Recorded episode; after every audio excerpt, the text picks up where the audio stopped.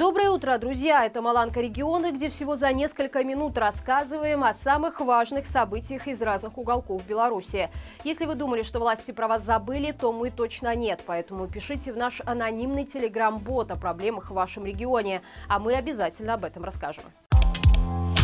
На складах Гомельского сельхозкомбината «Восток» из-за нарушения температурного режима в хранилище сгнили 225 тонн свежей белокочанной капусты.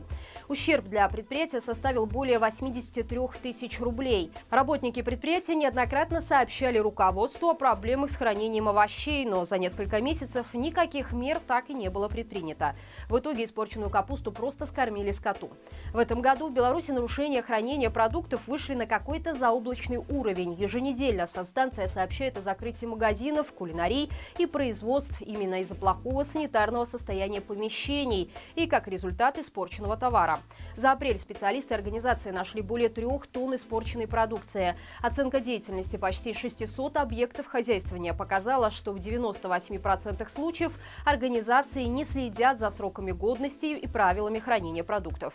Не нужно быть специалистом, чтобы понимать, что все это происходит на фоне регулирования цен. Если раньше гниль спокойно утилизировалась, а стоимость плохого товара компенсировалась за счет цены на хороший, то теперь, чтобы оставаться в прибыли, предприятиям приходится пытаться продать людям даже испорченные продукты. В одной из школ Новополоска учителей заставляют покупать путевки в Крым. По информации нашей Нива, педагогов индивидуально вызывают к директору и рекламируют путевки на полуостров. При этом людям обещают вычесть стоимость за отдых из отпускных и даже компенсировать 30% от цены. Чтобы найти подтверждение этой информации, журналисты «Зеркала» опросили более десятка учителей из разных населенных пунктов страны. Но практически никому из них в учебных заведениях путевок в Крым никогда не предлагали. Только одна женщина рассказала, сказала, что 10 марта в их учительском чате появилось объявление о наличии мест в санатории «Белоруссия», который находится на курорте Мисхор, оккупированного полуострова. Речь шла об отдыхе родителей с детьми в конце марта. Но воспользовался кто-то этим предложением или нет, женщина не знает.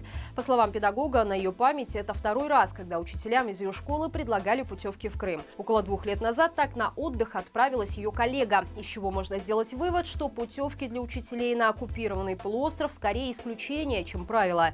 Напомним, на днях стало известно, что гомельские идеологи собираются отправить в Крым школьников. Причем их не останавливает ни нарушение международного законодательства, ни готовящееся масштабное контрнаступление украинских военных. Беларуси стартовал неофициальный конкурс «Победобесия», приуроченный к празднованиям 9 мая. Началось все с того, что ветеранам Второй мировой войны к празднику всегда выплачивают материальную помощь, и всегда местные идеологи пытаются сделать это с пафосом и на показ.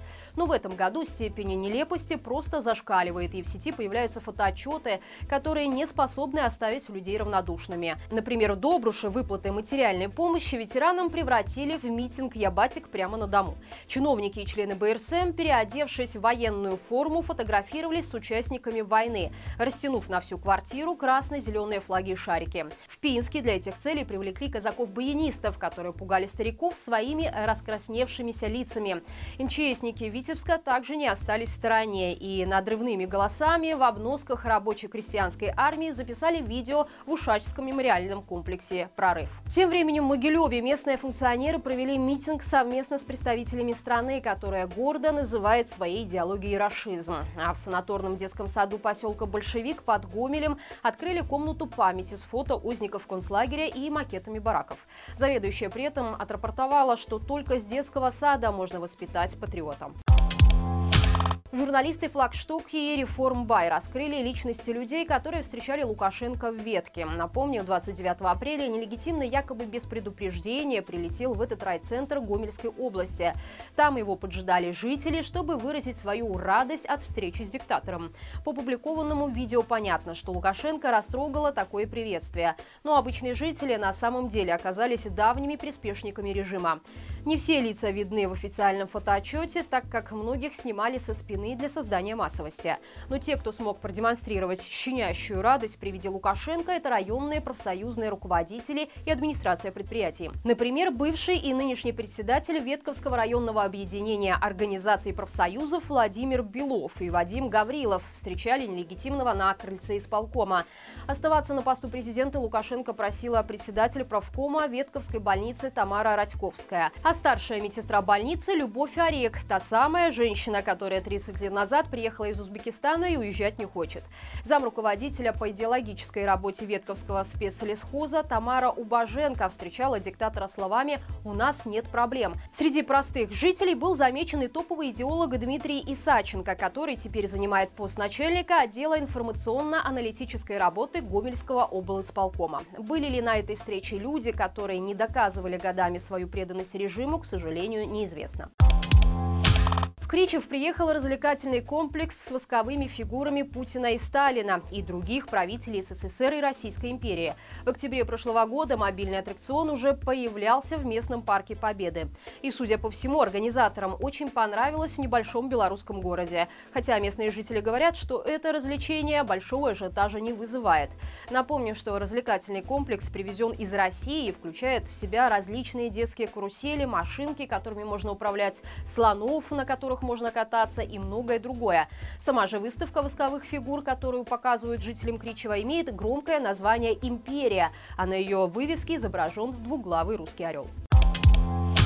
Гродненский исполком вынес на общественное обсуждение название 11 новых улиц. Восемь из них хотят назвать в честь российских городов-побратимов. Среди предложений улица Вологодская, Габалинская, Калининградская, Тамбовская, Туапсинская, Ухтинская и Химкинская.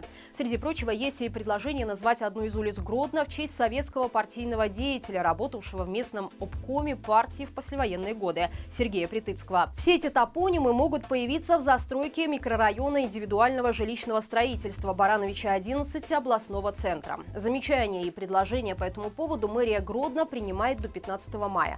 И теоретические горожане еще могут остановить создание российского квартала, предложив свои варианты названий для улиц. В Беларуси в этом году продажа водки снизилась на 7%, а спрос на пиво упал на 3%. Значительно больше уменьшился интерес жителей к виноградным винам. Сразу на 11%, а вот к плодовым напиткам он упал всего на 8%.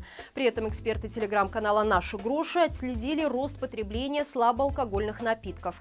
Например, ликерами интересуется на 15% больше граждан, а коньяками на 5%.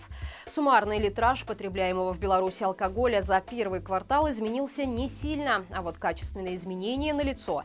Именно рост потребления слабоалкогольных напитков вызывает много опасений как из-за их качества, так и цены, делающие этот вид алкогольной продукции легко доступным. И это все на сегодня. Не забывайте, что теперь наш еженедельный итоговый стрим выходит по пятницам. А это значит, что его уже можно смотреть на нашем канале.